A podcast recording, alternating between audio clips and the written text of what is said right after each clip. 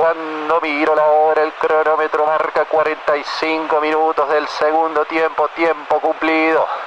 Observo el cuarto árbitro acercarse a la banda. Habla con el árbitro, con el referee. Adicionan cuatro minutos más.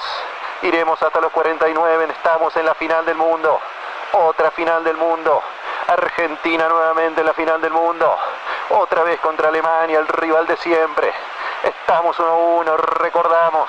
Abrió el marcador Thomas Müller para Alemania. Cuando no, Thomas Müller. Empató en el segundo tiempo a los 15. Paulo La Joya Dybala. Qué cambio que metiste, Scaloni. ¿Hasta dónde nos trajiste, Scaloni? Hay todo un país en vilo. El partido se encuentra detenido. Hay saque desde el arco para Argentina. Va a sacar el Dibu Martínez. Les juro no puedo más. Les juro no puedo más. Es impresionante el nivel de la vibración en este estadio. El calor que hace. Nuevamente en una final.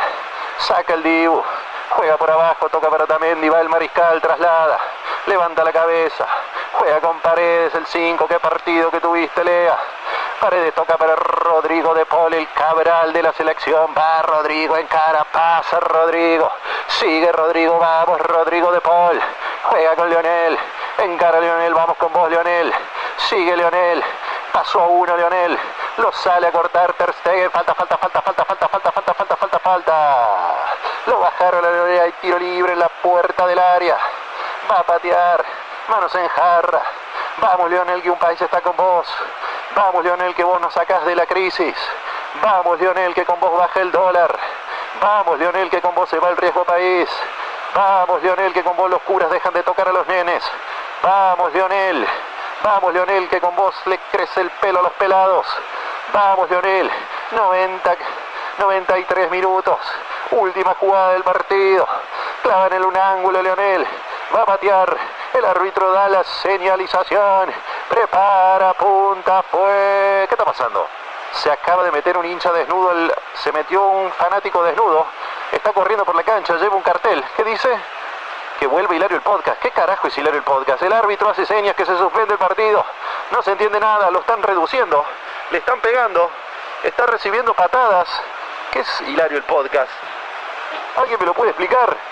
¿Qué carajo está haciendo este tipo en la cancha?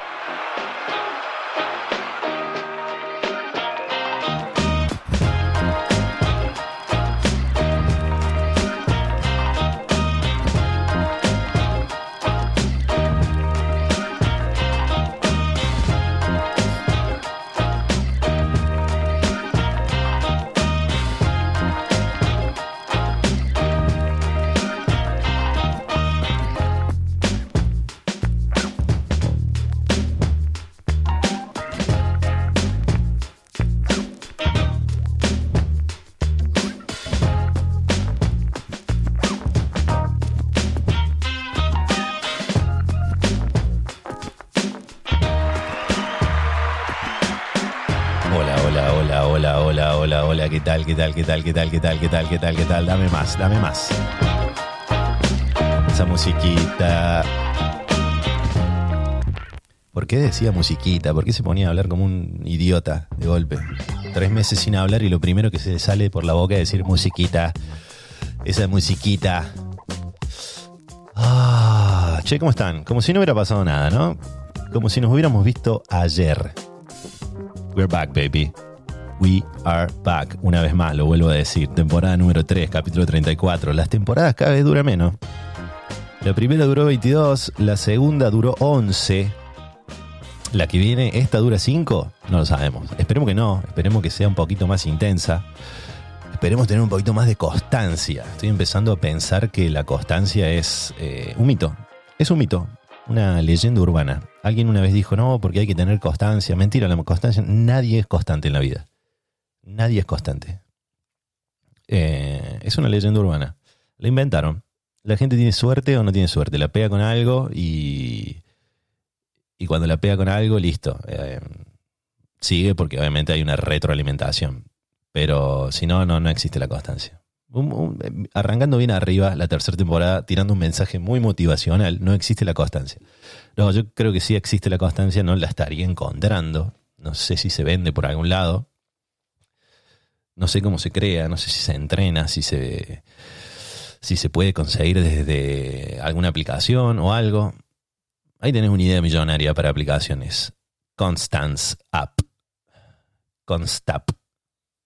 Eh, algo que te recuerde todo el tiempo, che, eh, te estás colgando, bro, tenías un podcast vos, ¿lo podrías volver a hacer? Hay gente desesperada por esto. Desesperada. Me explotan las líneas telefónicas todos los días. ¿Cuándo vuelve el podcast? ¿Qué, eh, ¿Qué, pasó con el podcast? Che, Agustín, ¿y el podcast? Bueno, acá está el podcast. ¿eh? eh hace enojado el tipo así. Pará, flaco, te, pedí la hora, hermano. Eh, no, bueno, volvimos. Eh, hubo como todo un proceso, digamos. Algunos culpaban, eh, el tipo este empezó terapia y dejó el podcast. Definitivamente le, tiró todos los problemas al podcast. No, no, para nada, para nada. Hubo mudanza, hubo cambios de trabajo, hubo muchos cambios en la vida. Y, y no encontraba el tiempo y no tenía ganas, creo. Creo que sinceramente, el, el, para no seguir mintiéndoles, creo que no tenía ganas o no encontraba, digamos, el tiempo para hacerlo, o no lo estaba, capaz que no lo estaba disfrutando de hacerlo sin ganas, digamos, como obligarme a hacerlo no me gustaba. Y entre todo eso, viste, te llegan las recomendaciones, los consejos, viste, de los amigos, de los desconocidos. La de los amigos obviamente se guardan en el corazón, las de los desconocidos por ahí es como que viene un tipo, no, mira, lo que yo creo, o sea, total desconocido que te pregunta, viste, ¿qué haces tú? No, tengo un podcast, pero ahora estoy entre, entre temporadas, digamos, que sinceramente creo que no volvía a hacerlo simplemente porque me gustaba decir eso. Y para cómo en inglés lo tenés que decir porque hablaba con gente de acá y me decía, What's going on with your podcast? Y yo le decía, I'm, I am in between seasons. I'm in between seasons. Y me encantaba tanto decir eso que creo que por eso lo postergué tanto a la... Estoy entre temporadas, ¿viste? Estamos ahí en un pase de temporada y nada, bueno, creando, ¿viste? Creando cosas nuevas para la siguiente temporada. Mentira, no estaba haciendo absolutamente nada. Me la pasé viendo películas en Netflix ah, como hacía mucho tiempo no hacía. Eh, es más, eh, hace un, año o dos me empecé a decir como, che, no veo películas. Había llegado a un punto en que no veía películas. No sé por qué. O porque las que había visto me gustaban tanto que era como comparaba películas que no había visto con las que ya había visto. Cosa muy extraña, onda, esta no la vi pero no creo que sea como eh, el origen. Así que no, no me voy a gastar. No me voy a gastar en empezarla.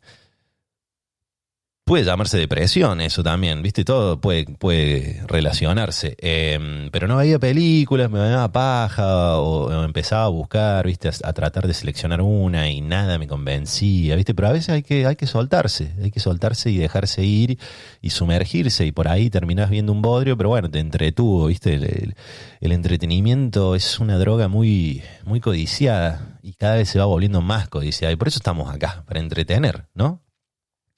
De eso se trata un poco esto. De otra manera, ahora hemos regresado, pero de otra manera. Y vos dirás, boludo, pero ¿por qué no largas ya con los temas del podcast? Ah, bueno, porque de esto estaba hablando, digamos, gente que me aconseja por ahí, desconocido. Que, Mirá, yo lo que creo que deberías hacer es eh, no tanto eh, hacer todo un, un, hilado de temas, que por eso se llama hilario, más allá de que mi segundo nombre, sino que a mí me gusta hilar temas y como que siento siempre que un tema te termina llevando a otro y podés hablar de cuatro temas sin cortar, digamos, pero demanda un poquito de cabeza y talento, ¿no? Obviamente no tengo ninguno de los dos, entonces por ahí em, cuesta.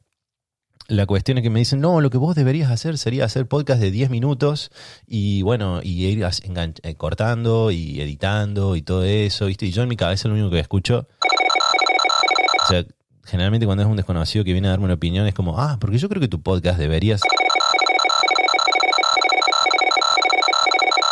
Y yo eh, quedo ahí como, ah, da, sí, sí, re, de una, bro, de una.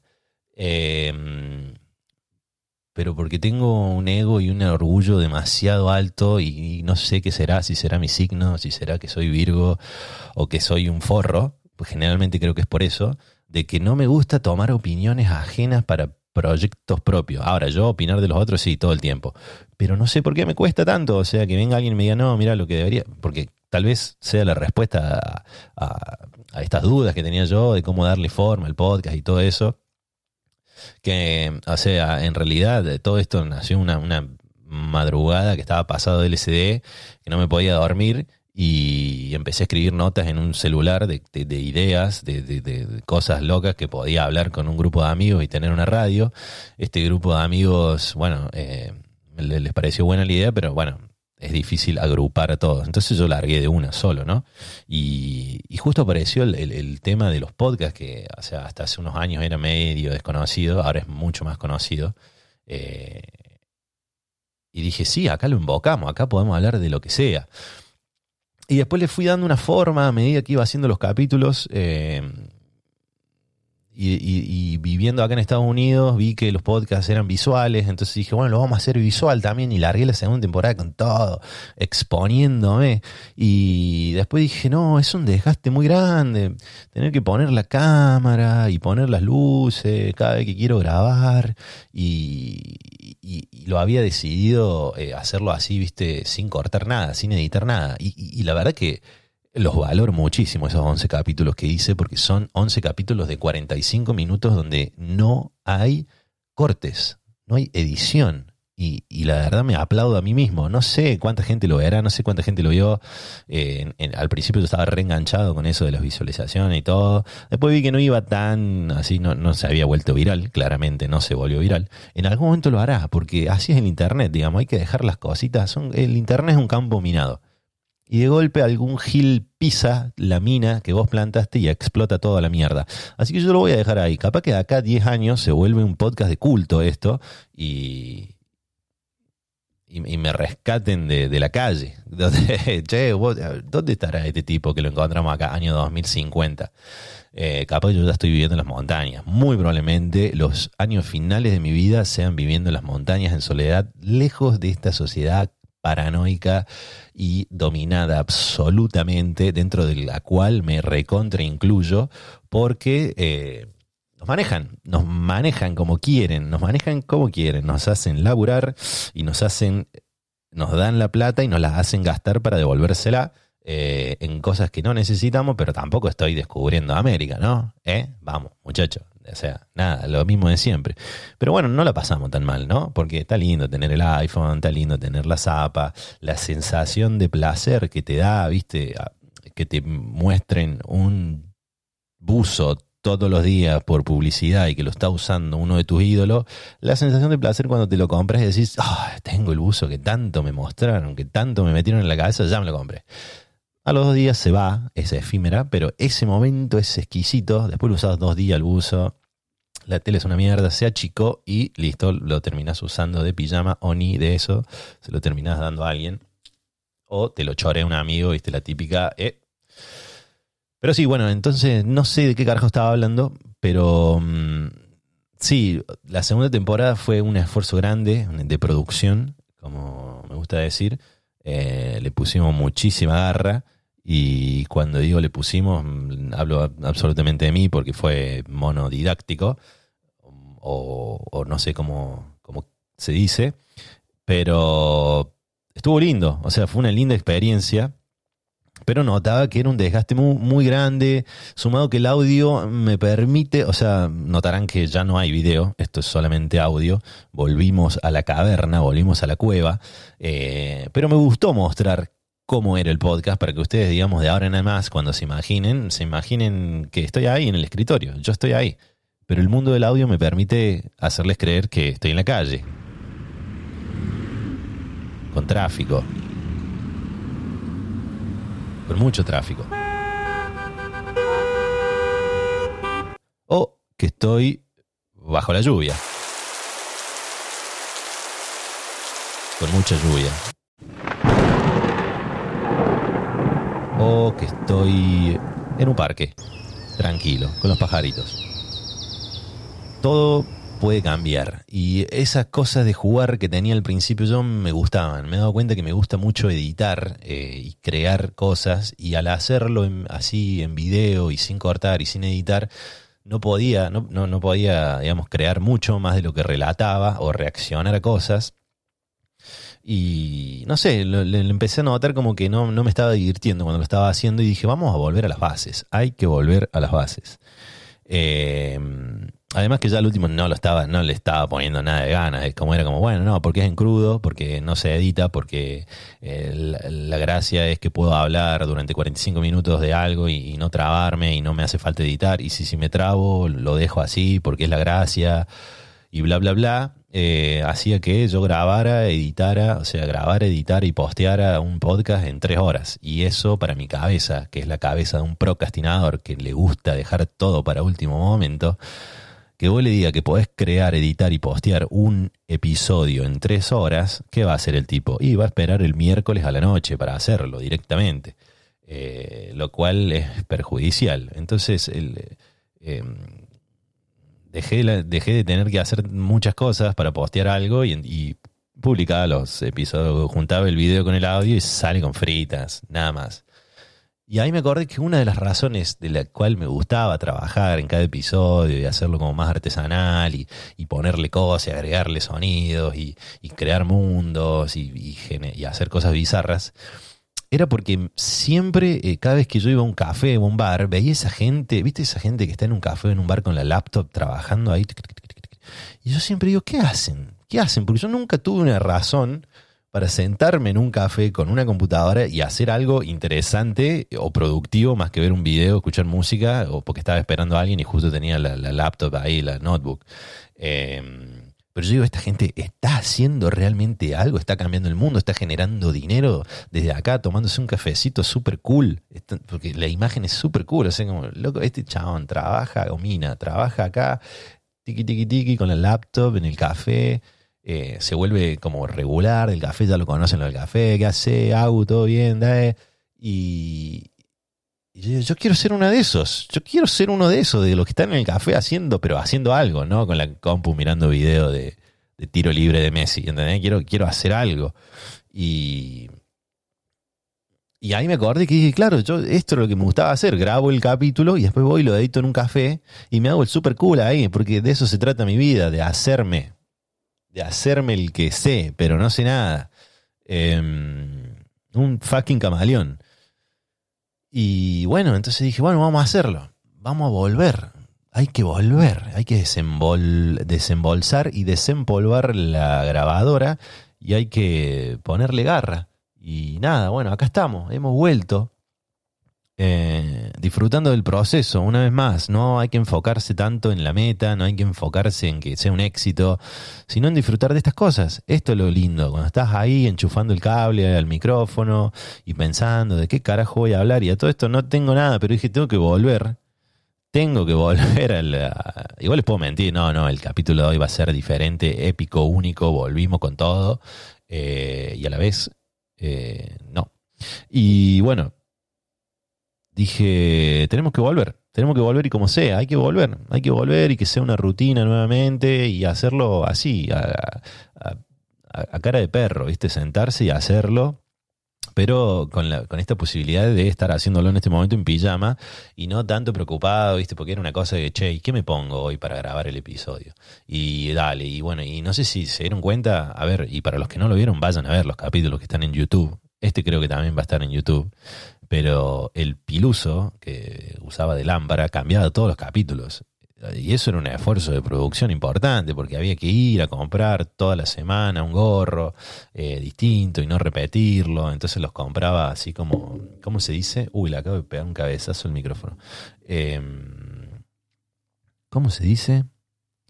Cuando las cosas las puedes reversibles. Eso me daba doble, doble episodio. Me compraba cuatro gorros reversibles y tenía para ocho episodios. Que fue básicamente lo que hice. Pero bueno, como que me autocancelé, digamos. Desaparecí por, yo diría que tres meses, cuatro. Y dije, bueno, año nuevo, metas nuevas, ¿viste? Como para bien cliché. Y dije, qué mejor momento para largar que ahora. Ahora es, es ahora. Ahora es, es right now.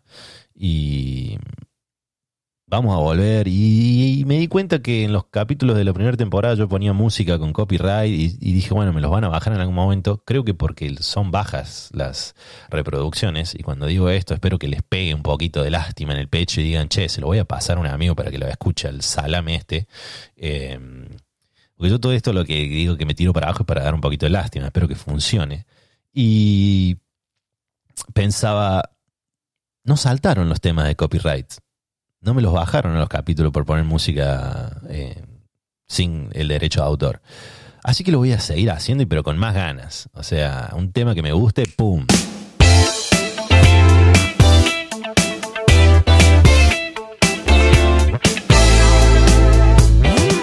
lo ponemos y, veremos, digamos, cómo afecta después, ¿no? Eh, pero si afecta quiere decir que lo está escuchando mucha gente el podcast, porque me di cuenta que es eso.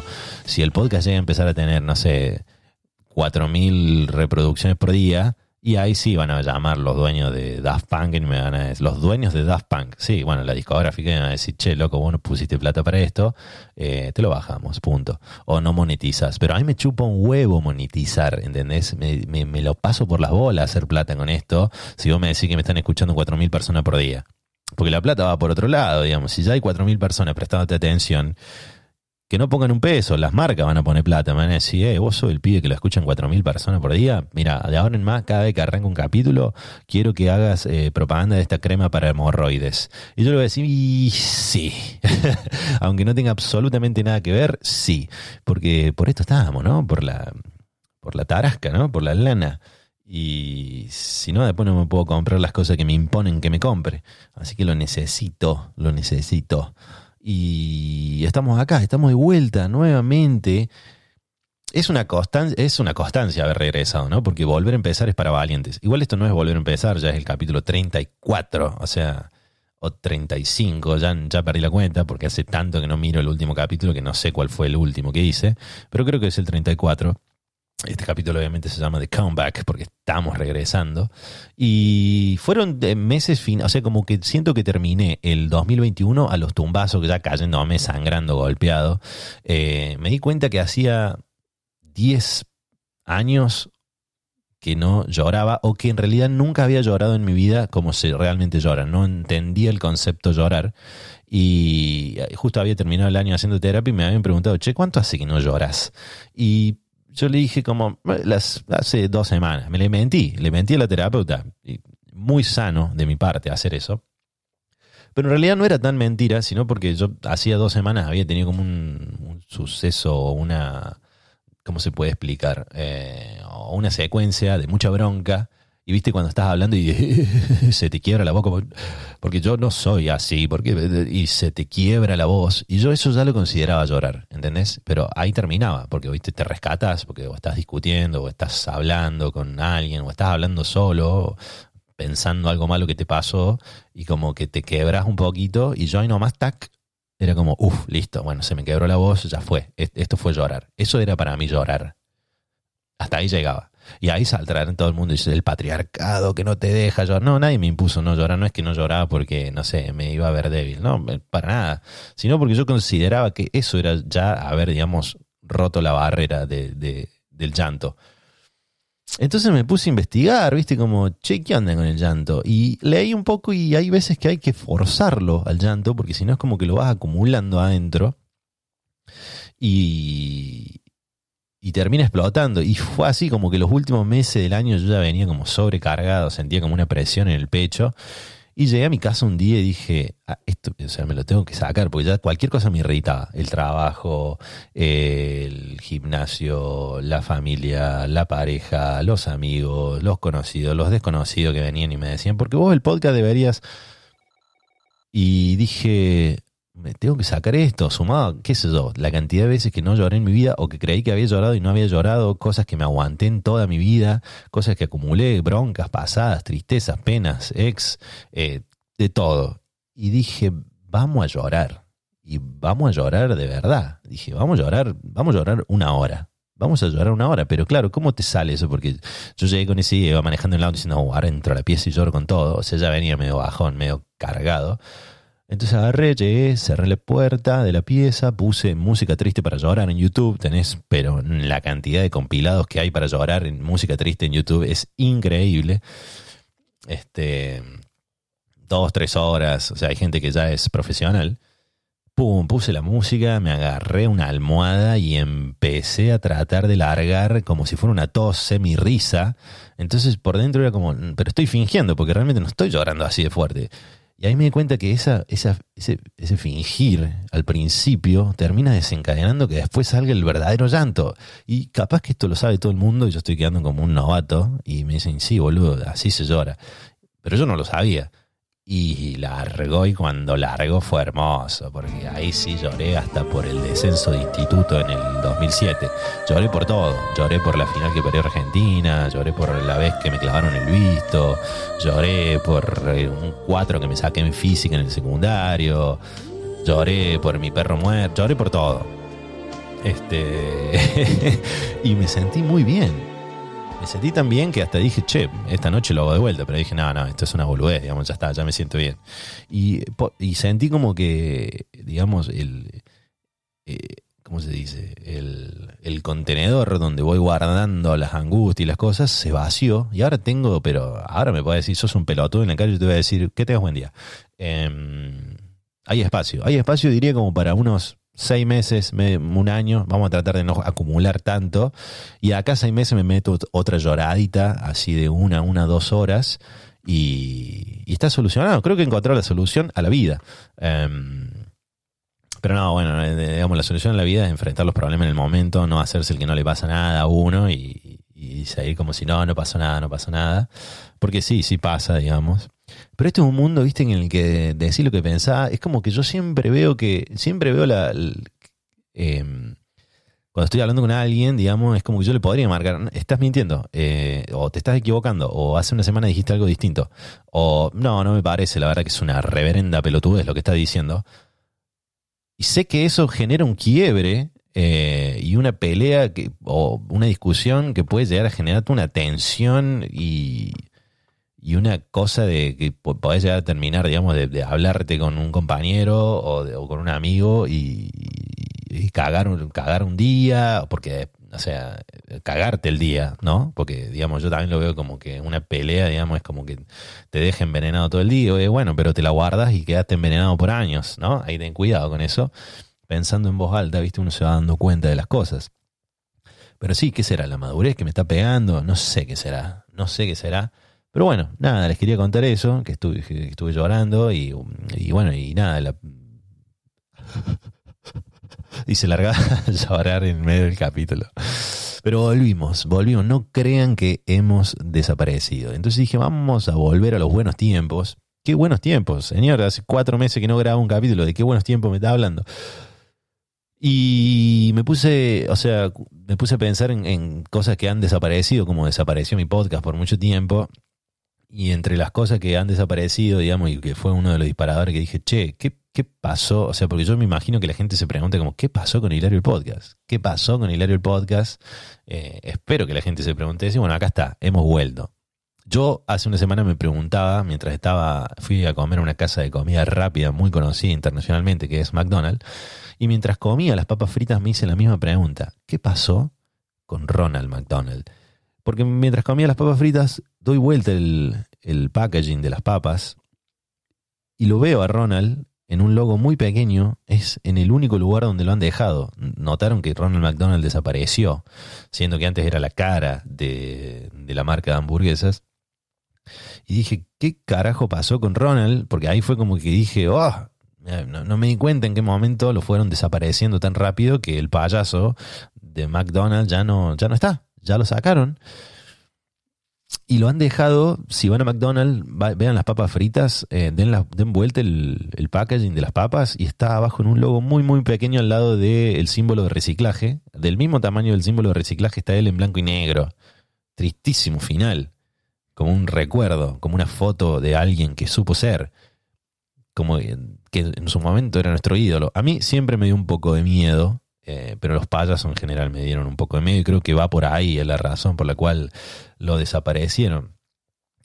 Ronald McDonald's, eh, investigué un poco, lo representaron cuatro actores muy famosos de Estados Unidos y le pagaban toda la tarasca y le pagaban tanta tarasca a los muchachos para que hagan de, de Ronald que en los contratos le pedían absoluta confidencialidad de que no podían decir que ellos eran Ronald McDonald. desde, los desde el 64, que apareció por primera vez Ronald McDonald, hasta el 2014, no, menos, 2000, o más, digamos 2016, que fue su última aparición, digamos como que ya ahí directamente lo sacaron de la marca. En total fueron cuatro personas los que hicieron de Ronald McDonald el Yankee, ¿no? Obviamente había Ronald en Japón, en Argentina, todo eso, eh, bueno, ya eran de, digamos, como de franquicia ahí, el, llamaban a uno y le píntate la cara, vos sos Ronald. Y, pero los de Estados Unidos, que son como el original, ¿no? Eh, fueron cuatro, y en el contrato especificaban que no podían revelar su identidad. Tal es así que a uno lo agarran eh, acelerando en la autopista, lo para la policía y el tipo estaba disfrazado de Ronald, se ve que estaba yendo de un McDonald's a otro, tenía que hacer una presentación, no sé qué. Y lo, le preguntan como identificación y el tipo no se quiso identificar porque temía que le, que le rompieran el contrato por haber dicho quién era y, no sé si terminó preso, no terminé de leer la nota, la verdad, porque dije, qué pelotudo de tipo, o sea, que me chupa un huevo del contrato, boludo, me estoy por ir preso, voy a ir preso por McDonald's. Tanta gana tenés de ser Ronald, hermano, te van a terminar empomando en la cárcel, va a entrar disfrazado de Ronald a la cárcel y ahí te van a hacer... Pero bueno, ¿por qué? ¿Por qué lo sacaron? Y me puse a investigar y claro, primero fue que... Eh, Estados Unidos hizo un quiebre, en los 90 Estados Unidos fue como conocido como el país que peor comía, que peor se alimentaba, que la comida chatarra era un boom y todo, todo estaba mal con eso. Y pasado los 2000, pasado el 2010, como que el mundo empezó como a querer, digamos, ser más healthy y se veía mal que un payaso, eh, digamos, promoviera el consumo de comida chatarra y empezó a haber, digamos, campañas en contra de que un payaso le, sugiriera a los niños, porque el payaso fue más que nada para atraer a niños, le sugiriera a los niños comer comida chatarra. A lo que el dueño de McDonald's en el 2014, cuando ya la campaña era bajen a Ronald, bajen a Ronald, dijo, pero primero que nada, Ronald no ninguna en ninguna de las publicidades Ronald sale comiendo hamburguesas. Nunca lo van a ver a Ronald comiendo una hamburguesa. Y tampoco, digamos, eh, es, una, es un personaje real, él es un payaso con magia que, bueno, vende nuestros productos, pero él no los consume, no, no, no hay una incitación a comer porque él no está comiendo los productos mientras eh, hace sus magias. Con lo cual se empezó a decir, bueno, entonces un dealer, viste, que no toma la droga pero la vende, eh, y empeoró todo, no fue muy bien recibido. Como que también el dueño de McDonald's, si yo fuera el dueño de McDonald's, diría, mira, loco, a mí me gusta el payaso, el payaso se queda, soy el dueño de McDonald's. Pero ya estando Twitter y estando todas esas cosas, como que la masa se hace escuchar un poco más. Y los dueños del marketing son personas que no les gusta perder en nada. Dijeron, che, me parece que lentamente habría que ir sacando a Ronald. Y el golpe final fue que en el 2016 en Estados Unidos se volvió común empezar a ver payasos de noche haciendo cosas turbias de golpe se volvió una moda, no sé si era un challenge, pero yo creo que recuerdan haber visto videos allá por el 2016 de payasos apareciéndole a la gente, no sé, alguien se estaba subiendo al auto y de golpe te aparecía un payaso arrastrando un cadáver. Obviamente eran bromas, eran cosas para perturbar a la gente, pero en Estados Unidos todo se magnifica eh, y los payasos empezaron a hacer cosas en serio. Hay llamadas a la policía de mujeres diciendo, che, un payaso se acaba de llevar a mi hijo. Eh, o sea, aprovechaban, digamos, este, este esta cosa viral de que se estaban viendo payasos por todos lados, los choros, los ladrones, los asesinos, de paso se disfrazaban de payaso y decían, ah, no, este es un boludo que está haciendo un video para hacer una broma. Y de golpe sacaba un fierro y te metían tres tiros en la gamba y te choreaba el auto. Eh, entonces, como que los payasos de golpe, en general, creo, en el mundo, ya dejaron de, de ser agradables, ¿no? Y con esto le mando un saludo a Piñón Fijo. Eh, no es que lo quiera hundir, pero ya no, yo no he visto ya tantos payasos como se veían antes. Siempre me llamó la atención que los payasos eran eh, adultos. Muy raro ver un payaso niño. ¿Por qué? ¿Por qué será eso? A mí siempre me dieron miedo, pero miedo posta. O sea, nunca me agradaron los payasos porque tenían la voz chillona, porque la cara pintada era muy extraño verlo de cerca. O sea, capaz que un payaso en la tele está todo bien, pero yo siempre cuando los veía en vivo prestaba atención en el maquillaje y se veía, viste, el, borde de la parte blanca y era como que se veían los hilos y era como que eso me daba como miedo, porque era como, ah, no, este es un tipo este es un tipo disfrazado de payaso. Y era como que ahí veía, no sé, me imaginaba toda su vida, que era un chabón, que bueno, era, no sé, ferretero y hacía horas extras de payaso, ¿viste? Y me deprimía un poco eso, más que alegrarme o, darme como, oh, ahí viene el payaso Ricky. Eh, siempre me daba mucho miedo el maquillaje de los payasos cuando lo veía de cerca. Y nunca me agradaba, nunca me agradaban. Había, en, yo soy de Córdoba y en Córdoba en la peatonal siempre te venían ibas caminando con tu mamá de la mano y de golpe veías que había tres payasos haciendo globo y ¿qué querían los payasos? Venderle el globo al nenito. Y se te acercaban, hola nenito, y como tratando de convencerme a mí para que yo la joda a mi mamá, como quiero un globo, quiero un globo, quiero un globo. Y yo al contrario, creo que mi mamá debe haber estado feliz porque yo al contrario era como... Ah, retire ese señor. Si hubiera tenido un gas pimienta, lo, se lo tiraba. No sé, no me, no me agradaban los payasos pero son reyes del entretenimiento, de otra época, de otra época, pero era gente que le gustaba entretener y los respeto porque, como repito y digo siempre, el entretenimiento es una droga y está lleno de gente queriendo ser entretenida. Entonces, nosotros, los payasos, eh, estamos para eso. En su momento eran los bufones, pero los bufones eran mucho más dignos que los payasos. Eh, los bufones en la época medieval eran tipos que eran consejeros del rey no, no eran los que le pisaban la cabeza, digamos, no, no, no vivían mal, más, vivían muy bien y eran muy inteligentes. Y tenían la capacidad, digamos, de estar en la, o sea, los usaban para ir a la corte, para dar malas noticias, eh, los ponían adelante en la guerra para molestar al enemigo eh, y hacer lo que se salga de sus cabales y, poder atacar a un enemigo que está medio desacatado porque, lo, no sé, llevaban como un Llevaban un bufón adelante burlándose del enemigo, lo cual desconcertaba mucho, pero tremenda valentía del bufón que, digamos, tener que estar adelante en la línea de fuego, ¿no? Pero los bufones ocupaban un lugar muy importante en la época medieval y siempre me, cayeron bien. Los bufones me caían bien, creo que porque no viví en la misma época, eh, pero siempre los admiré, digamos, como que siempre me cayó bien eh, el concepto de bufón, que creo que terminó derivando en payaso y, hoy en día los payasos ya no, no pudieron eh, mantener ese legado tan alto, digamos. ¿Se renovarán los payasos? ¿Volverán a estar en el mainstream? ¿Volverán los payasos a estar ahí a la altura? Como lo digo siempre, es entretenimiento, hay que encontrarle la vuelta, pero la gente quiere ser entretenida, necesita ser entretenida porque el mundo es una mierda y hay que entretenerse, distraerse, no sé, llámalo como quieras uno por ahí se pone, viste, en ese rol de, che, yo tengo que entretener, por lo menos yo cuando era más chico era como que no podía estar en una reunión y, estar eh, callado, viste. Pero bueno, si, viviendo en Argentina, sos local, conoces los, los, los hilos de conversación, conoces la, la, charla, sabes cómo meterte en una charla, sabes cómo, cómo no ser el molesto, viste, el desconocido que se empieza a sumar a los mini grupos que hay en una reunión. Hola, ¿y qué están hablando acá? Ah, sí, bueno, bueno, pero con sutileza, ¿no? Pero si estando en otro país es más difícil, los norteamericanos por ahí hablan demasiado y meter un bocadillo en una conversación es bastante complicado porque les gusta acaparar las conversaciones, no paran de hablar, es una cosa increíble. Son, no sé, tienen mucho conocimiento o simplemente les gusta mostrarse mucho, pero no paran de hablar. Y para un tipo como yo, que, digamos, tenía, o sea, soy alguien que le da más vergüenza le da vergüenza tener vergüenza, es eso, vergüenza de tener vergüenza. Eh, era muy difícil como, ah, digamos, eh, insertarse en, fiestas que en las generalmente no conocía a nadie y siguen sucediendo así, digamos, sigo yendo a eventos en donde no conozco a nadie. Entonces trato de, viste, ¿qué haces cuando vas a una fiesta y no conoces absolutamente a nadie? Yo por lo menos trato de buscar a la otra persona que parece que tampoco conoce a nadie, como decir, bueno, la remamos juntos, bro. Y me pasó de ir a un, a un, evento de acción de gracias.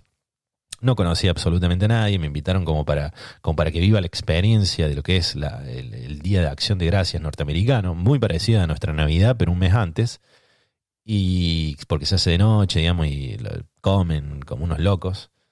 Y bueno, ahí estaba yo, viste, comiendo en la mesa, todo el mundo hablando con todo el mundo, y yo, viste, como, ah, bueno, no. Y de golpe, viste, al, frente mío estaba un tipo ahí que era el marido de, de una loca. Entonces, viste, le tiro como, che, la primera vez que estoy en una acción de gracias. Y, viste, como tirando, vos te estoy viendo te trajo tu mujer acá, bueno, conoce a nadie, está en la misma que yo, vamos, vamos a charlar de algo, por favor, para, para, no quedar como unos dementes acá, como unos aislados sociales. A lo que el tipo me responde, ¿y qué tal? ¿Qué, qué, te parece? Y yo dije, bueno, acá, va, acá va. Y no, muy bueno, porque yo soy de Argentina y allá esto no lo hacemos, no creemos tanto en esto, digamos, nosotros lo festejamos más en Navidad. Y el tipo me responde, bueno, bueno, espero que lo, que lo siga disfrutando. Yo eh, voy a ir a ver el, el partido de fútbol. Se levantó y se fue.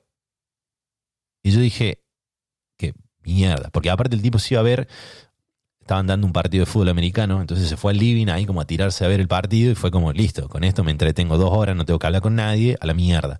Pero dejó un soldado caído. O sea, no podés hacerme eso, no me podés hacer eso. O sea, me... no sé. Hay dos opciones en esa reunión que no conoces a nadie. O te tirás a la deriva a, ver, a hacer algo que dure dos horas, como ah, miren lo que está ahí, están dando en la tele, pero es muy rara, había suerte que había emprendido un partido de, de, fútbol americano, pero yo fútbol americano, viste, o sea, me gusta, pero tampoco para fanatizarme ahí, como para estar dos horas mirando eso, pues se iban a dar cuenta que estaba fingiendo y que estaba evitando sociabilizar. Eh, o la otra es ser el que se mete en los minigrupos, ahí como, ¿de qué están hablando acá? Ah, sí, sí, sí, sí.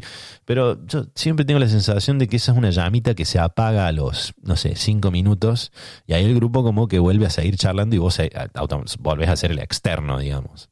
Y, tampoco te podés pasar, no te podés volver el alma de, la fiesta, eh, porque ahí nomás te llaman a la policía y te echan. No.